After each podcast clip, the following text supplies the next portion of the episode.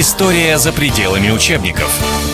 Это программа «История за пределами учебников», очередная часть. Э, с Игорем Борисовичем Чубайсом мы разговариваем с профессором Института мировых цивилизаций. Мы говорим о Великой Отечественной войне. Сначала мы в первой части уже поговорили, собственно, о начале Второй мировой войны, и мы поняли, что начиная с 17 сентября 1939 года война началась и для нас, э, с нашим приходом в Польшу, и действительно на многих кадрах кинохроники можно увидеть абсолютно вместе стоящих и не испытывающих, по крайней мере, никаких негативных чувств друг к другу солдатов Красной Армии и солдат Вермахта. Да, более того, на некоторых фотографиях, которые есть, э, и датированы они 39-м, 40-м и даже началом 41 -го года, можно увидеть в наших ресторанах э, прекрасных немецких вышкаленных, холеных офицеров в нацистской форме. Недолго эта малина продолжалась, правда, Игорь? Да, это, ну почему недолго? Это продолжалось Полтора, практически пол, два года. Полтора года. Это да. два года до июня 1941 года. То есть, если бы не нападение Гитлера на Советский Союз, то э, Сталин ни в какую антигитлеровскую коалицию не собирался. У него не было таких планов. Он его вынудили вступить в коалицию демократических стран, которые воевали э, с фашизмом. Но э, я еще хочу несколько деталей назвать, которые малоизвестны. В 1933 году Гитлер приходит к власти. А в Германии полно коммунистов. И коммунисты бегут в страну своей мечты – они бегут в Советский Союз, потому что там сохранить себя невозможно, хотя тоже очень много неточностей, очень много деталей, которые нужно уточнять. У Гитлера была э, сильная социальная база. Гитлер не сам на себя работал, он работал на свою нацию и против всех других наций. И даже германских коммунистов он рассматривал все-таки не как врагов, а прежде всего это немцы, это люди немецкой крови. И поэтому вообще-то даже Тельман – лидер немецких коммунистов, который сидел в концлагере, расстрелян он был весной 1945 года. То есть он не хотел их, э, но он их репрессировал, но он их не лишал жизни. И тем не менее, вот немецкие коммунисты бежали в Советский Союз. Э, так вот, э, что происходило здесь? Летом 1937 года началась так, так называемая германская операция НКВД, которая продолжалась до весны 1938 года. Немцы прибежали в Советский Союз. Немецкие коммунисты здесь работали в Коминтерне. Немецкие коммунисты, так сказать, выражали свою преданность родине октября и так далее. И так а далее. не затесался ли среди них? Так в том-то и дело. Вот, вот, вот из сотни-сотни немецких коммунистов сотрудников, работников э, Третьего интернационала и просто э, немцев, которые были подвергнуты репрессиям и были э, осуждены и были расстреляны. Но не все. Потому что некоторые, не, не все даже из арестованных, потому что некоторые сохраняли немецкое гражданство, имели немецкий паспорт, и, и немецкое посольство об этом узнало, и оно стало требовать, верните нам наших граждан, что вы их держите, это наши граждане. И их вернули. Вернули, в частности, секретарш Третьего интернационала, которые знали всю систему явок в Европе, и потом в Москве недоумевали, откуда Гитлер знает про все наши вот места тайные, все наши схроны в Европе. Откуда это нужно? История за пределами учебников. Август 1939 года. Подписание, а у нас антифашистская пропаганда. Советский Союз фактически участвовал в войне в Испании на стороне республиканцев, как известно. Да? Август 1939 года наш верный друг и наш ближайший союзник, как Сталин назвал его в одной из телеграмм, мой боевой друг Гитлер, вот наши друзья – это Третий Рейх. А в стране-то люди ну, не могут в один день меняться. И в, в обществе продолжалось, сохранялось антифашистские настроения, антигитлеровские настроения, а СССР друг, э, друг э, Третьего Рейха. И начались репрессии уже в отношении тех, кто осуждал фашизм. И э, опять-таки ударили по коммунистам немецким, и которые еще оставались здесь. Но начинается Великая Отечественная война, Гитлер нападает на Советский Союз. Что делает Сталин? Ну, есть целый ряд источников. Вот я уже сказал, что он выступил только 3 июля, потому что э, наша дипломатия вела в Москве с болгарским посольством переговоры, в которых э, Гитлеру предлагалось э, прекратить боевые действия. Но и... Сталин, Сталин знал, вернее, как он, Гитлер обманул, получается, да? А, Ведь ну... просто я почему спрашиваю Игоря Борисовича Чубайса, нашего гостя уважаемого и участника программы, потому что уж слишком много этих историй, что Сталину, начиная с мая 1941 года, чуть ли не каждый день приходили шифровки с датой о, о том, что война начнется сначала во второй половине июня. Потом уже даты пошли точнее. 22-го, там, с 22 на 23. Но действий никаких не предпринималось. Командный состав вот в отпуске, кому положено было, да? Да, вот, да, на, все на, совершенно на, верно. Грани, на границе да. собаки даже да. в сторону границ не лаяли, чтобы, не дай бог, провокации не послужил. Но, и э, я, я представляю просто себе состояние, не хочется себя ставить на место Сталина, но могу представить себе его состояние. То есть, вот как так взять и меня хитрого такого – который командирский заговор в 1937 году ликвидировал, да? который Польшу так прекрасно поделил. Взял, взяли и обманули. Может, он просто действительно приходил в себя до, до, до начала июля? А, вы знаете, ваш вопрос вполне корректен и вполне уместен, и на него уже лет 50 назад надо было дать ясный ответ. Я лично не могу дать однозначный ответ а, по той простой причине, что именно потому, что архивы не открыты, и я сам мало работал в архивах, но мои друзья непосредственно работали в архиве, там вот эти документы отсутствуют. Есть несколько версий. Есть версия о том, что Сталин не верил. Есть версия о том, что Сталин сам готовился к войне. Вообще германская нота, кстати, которая 22 июня была вручена, это неправда, что без объявления войны. Было объявлено. А немецкий посол Шуленбург э, приехал в Министерство иностранных дел и вручал ноту, но он как-то это вручал уже в то время, когда уже, уже начались боевые действия. Вот. Но в этой ноте, э, я ее читал, она у нас опубликована, там говорится о том, что Гитлер прекрасно знает, что Сталин нарушает договор и собирается нападать на Рейх – Поэтому это превентивное нападение. Так думают и некоторые немецкие историки. Я не скажу, что это господствующая точка зрения. Вообще она как бы для меня лично ничего не меняет. Неважно, на каком основании вы напали. Вы напали, вы за это ответили. И отвечайте. Но ну, Гитлер, конечно, морочил голову. Он говорил, что если наши летчики будут нарушать границы Советского Союза, вы мне прямо напрямую сообщите. Потому что я этим сукиным детям, я им, я им покажу, что... Вы знаете, как трудно командовать там каждым командиром. Мало ли они летают. То есть он как бы его предупредил, что если что-то мне да. сообщи. То есть, я... если будет. Да, а да. оно, видимо, будет. А те постоянно нарушали границу, те постоянно нарушали, вели разведку воздушную. И сейчас все больше историков склоняется, серьезных историков, но вот объективных. Вот не важно, что я хочу, не хочу, но, но есть объективный анализ. Он показывает, что Сталин, конечно, готовился к войне, это совершенно ясно. Да, да можно сказать больше. Вы знаете, в 1934 году, в 1934 году, только первый год Гитлера власти, а Советский Союз выпускал, он все время готовился готовился к войне. Потому что это доктрина ленинско-сталинская мировой революции. Мы, э, для э, Ленина Советский Союз – это просто хворост в костре мировой э, России, не Советская, Россия. Это хворост в костре мировой революции. Зачем? Она нужна, Россия нужна для того, чтобы раздуть пожар. Мы раздуем пожар мировой, церкви и тюрьмы сравняем с землей, ведь от тайги до британских морей Красная Армия всех сильнее. Или наоборот, мы на горе всех буржуев, да, мировой, мировой пожар, пожар раздуем. Но смотрите, ведь, собственно, собственно, да, началось с пересечения границ. Мы, опять же, читаем, знаем оборону Брестской крепости.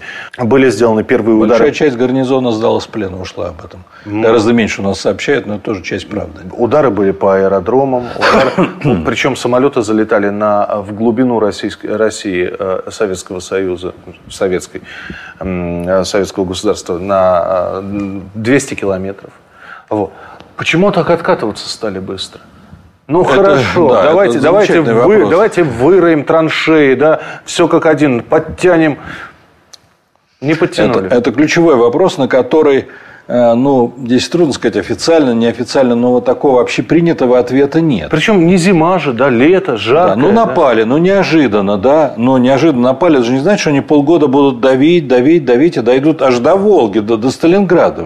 Ну, неожиданно напали, на следующий день это уже ожиданно. Ну, ладно, а до через... Волги, до Сталинграда, они в Химках стояли, пожалуйста. Ну, я говорю, они не только до Москвы да. дошли, это всем известно, они дошли до Волги, еще от Москвы еще ехать сколько, чтобы доехать до Сталинграда. Между прочим, когда президент Франции, бывший президент Деголь, а, как э, говорят французы, приехал в Сталинград и поклонился памятнику э, Победы русскому солдату, он, тем не менее, сказал, э, великий подвиг великой армии. Он имел в виду немецкую армию, потому что дойти от Берлина до Волги, вот Понятно, что я россиянин, да, я на стороне России. Но вообще дойти от Берлина до Волги в такой стране, как, как Россия, которая никогда не проигрывала войн. А кто-то говорил, что это кутузовский, наоборот, метод взять, заманивать врага вглубь ну, страны.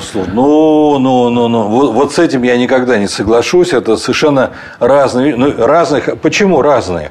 Потому что вообще тактика Кутузова, у Кутузова совершенно ясна его стратегия и тактика. Чего он хотел? Он хотел сберечь людей. Для него главная ценность была люди.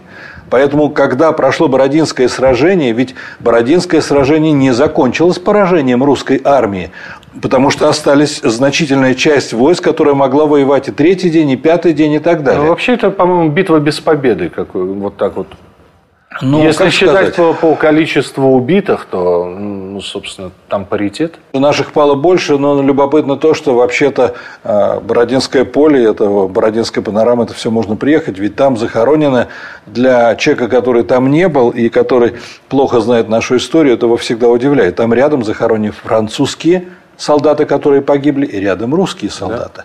Потому что это, ну, если можно так сказать о войне, это была честная война. Это была честная. Но для Кутузова главное было спасти своих людей, спасти армию. Вы знаете, что а, Кутузову предлагали а, народное ополчение дать тогда в поддержку армии. 80 тысяч наших э, э, крестьян, подданных российских, заявил, что они готовы воевать против французов, да, без армии, без подготовки. Но его предупредили. Вы знаете, вот оружия, к сожалению, нет, и у них будут только пики металлические. И Кутузов сказал, что нет, подставлять 80 тысяч людей против вооруженной армии я не буду. И он отказался от народного ополчения. А когда в 1941 году в Москве формировалось народное ополчение... Которое то... шагало 7 ноября по Красной площади, да, а потом отправлялось да, на фронт да, сразу. потом да. все под Вязьмой полегло, ну, почти все в котле. Так вот, э, Сталин им не давал оружие, как, как пишет, например, Гаврил Попов, Гаврил Харитонович Попов, он не давал им оружие не потому, что оружия не было – он не давал оружие, потому что это народное ополчение. Бог его знает, куда они повернут.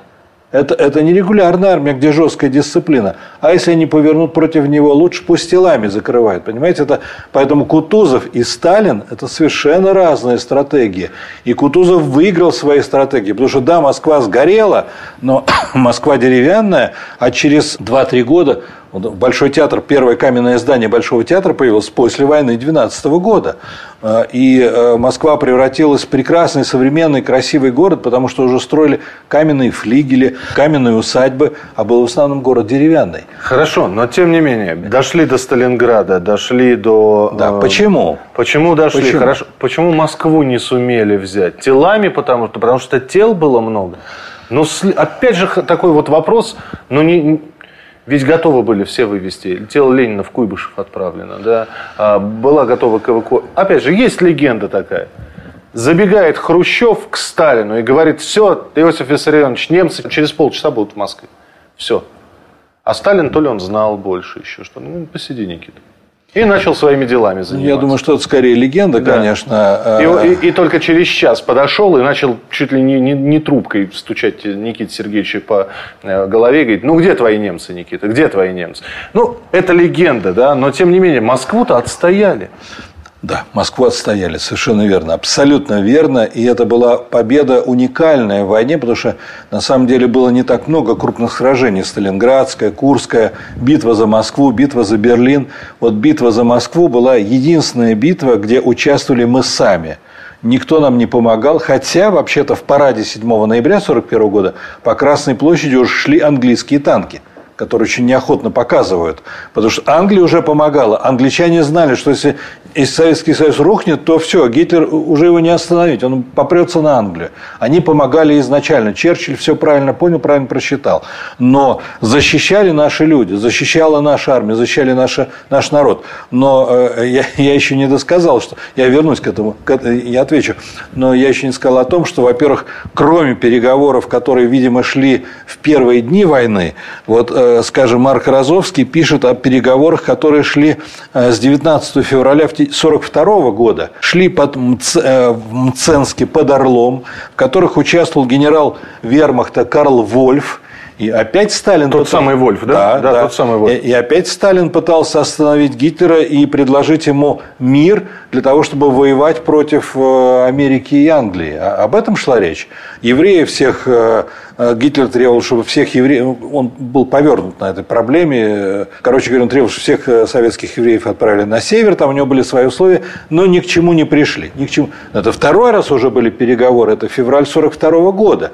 То есть, а что тогда измена Родине? Слушайте, а уже, уже миллионы людей погибли, проливали свою кровь, попали в плен и так.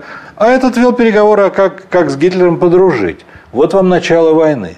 Почему же теперь я, э, возвращаясь к вопросу, который вы поставили, почему же дошли до Москвы? И почему Москву отстояли? Ну, да, э, кстати, по поводу Москвы я бы сказал так, что мы тоже не все здесь знаем. Вполне возможно, что Гитлер и не собирался брать Москву как ни странно. Ведь он Питер-то не взял. Ведь немецкие танки дошли до границ города и не вошли в город. Они его взяли в блокаду. Гудериан шел на Москву. Целая армия у него танковая. И он, он мог дойти до Москвы раньше. Гитлер его остановил, и Гудериан повернул на юг, и появился киевский котел, о котором, может быть, мы успеем поговорить, где, э, где э, полегло где в котел попало 670 тысяч наших бойцов. Это только киевский котел, и в него попало э, практически столько, сколько Россия потеряла в Первой мировой войне. Это только киевский котел. Причем Хрущев требовал от Сталина, Хрущев там был в штабе э, член э, военного совета фронта, и он звонил Сталину в Москву и умолял, чтобы дал приказ на отступление, уже не удержать Киев, не удержать. Сталин трубку не брал. Сталин отказался с ним разговаривать, разговаривал через секретаря, никакого приказа на отступление не было. Гадурян пошел не на Москву, пошел на юг, и все это попало в кольцо, и через 10 дней после этого разговора 700, почти 700 тысяч наших бойцов попало в котел и погиб. Там вырвалось примерно 30 тысяч человек. Кстати, Власов вырвался вот там. Но я возвращаюсь э, к вопросу, который вы поставили, который, конечно, очень важен, и на который толком нет ответа. А почему наша армия отступала до Москвы? Оказывается, у нас был перевес военной техники уже в начале войны. Многократный. У нас перевес по артиллерии был в 6 раз. Перевес по авиации называют от 6 до 10 раз. У немцев на границе было примерно 2000 самолетов, а у нас было 20 тысяч да, самолетов. Но сколько их пожгли в самые, самые первые дни? Нет, сколько их не взлетело? Это, это, это во многом миф. Не, не, миф да? Э, конечно. Они, ну как-то их пожгли. Они, часть пожгли, да, но, но 20 тысяч самолетов сжечь невозможно, понимаете, это, э, там, там вообще были вещи неожиданные, когда, э, когда в плен попало в первые месяцы войны 3 миллиона 800 тысяч человек – наших солдат. Это 70% всего личного состава кадровой армии. Гитлер не ожидал это абсолютно. Мне пришлось с фронта снимать десятки тысяч своих военных для того, чтобы охранять этих людей. Все соглашаются с тем, что мобилизационный ресурс, то есть за неделю мобилизации мы могли выставить столько бойцов, сколько Гитлеру не снились, и превзойти немецкую армию многократно. Так вот, почему же отступали?